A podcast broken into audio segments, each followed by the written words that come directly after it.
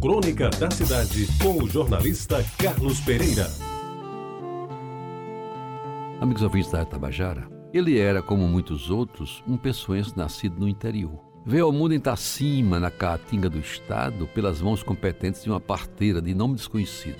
Aprendeu as primeiras letras lá mesmo, com seu tio Benedito, quando conseguia, já de noite, olhar a cartilha antes de ser vencido pelo sono após um dia inteiro de trabalho na roça. Aportou na capital quando já era adolescente, acompanhando a mãe e o padrasto num périplo que incluiu Guarabira e Rio Tinto, no começo da década de 1930, logo depois que a morte de João Pessoa incendiou o país. Aqui, ele foi morar em Jaguaribe, na Rua da Concórdia, numa casa modesta, como tantas outras do bairro, com a vantagem de ser de tijolos e coberta de telhas. Própria, foi comprada com muito esforço e poucos recursos advindos de economias feitas no interior e da venda de uma casinha lá mesmo em Tacima, onde viveu sua infância de menino pobre. Alimentado pelo peito da mãe, depois foi engordando pelo mingau feito com leite de vaca, única ruminante estacionada no estábulo improvisado no quintal da casa. Teve sarampo, catapora, e quando chovia bem naqueles agrestes, saía pela rua fora tomando chuva,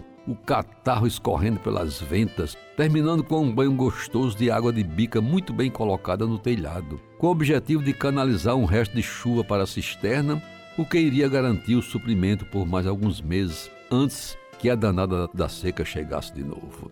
Ele conseguiu terminar o curso primário e no fim do ginasial teve de trabalhar para ajudar nas despesas da casa, que a esta altura já contava com mais cinco bocas para sustentar, além das quatro que ainda iriam nascer. Estudos frustrados, optou por aprender contabilidade, mas chamado para servir ao exército, houve que adiar o seu projeto mais uma vez. Convocado, apresentou-se e foi servir no 15º Regimento de Infantaria em Cruz das Armas. E como estávamos em tempo de guerra, foi incluído entre aqueles que integravam a Força Expedicionária Brasileira, a FEB, cujos contingentes iriam embarcar para a Itália. Fez todos os treinamentos, ainda deslocou-se para a aldeia, em Pernambuco, não sem desfilar garbosamente pela Vasco da Gama, lotada de gente dos dois lados. Muitos, inclusive minha mãe, chorando ao som da banda que tocava os acordes do hino da FEB, o V da vitória que virá.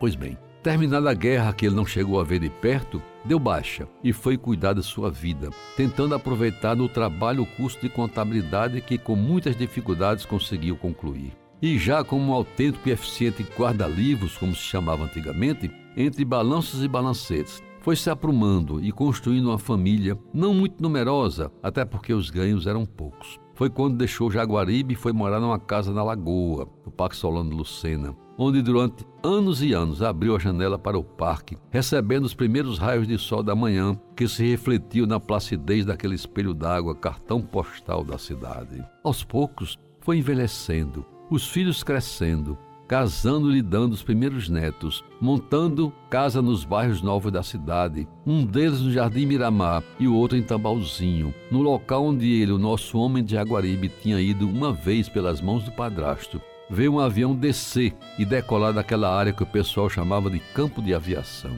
Pois bem, meus amigos ouvintes, o dia de hoje, 22 de julho, se vivo estivesse, ele completaria 98 anos. E me lembro que todos os anos, enquanto viveu, sempre arranjei tempo para ir abraçá-lo. Depois de viúvo, foi morar com a sua filha Ellen, aposentado e já um tanto cansado, sobretudo pelas perdas que sofreu. Seu filho Fernando e sua mulher Ivonete ainda tinham disposição para continuar sua vida. Só andava a pé, nunca dirigia um carro. E para a idade que tinha, ainda lhe restava saúde, apesar de meio combalida pelas agruras da vida. Que Deus continue abençoando Tião, meu irmão Sebastião, meu ícone, meu primo irmão camarada, agora no repouso eterno.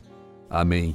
Você ouviu Crônica da Cidade com o jornalista Carlos Pereira.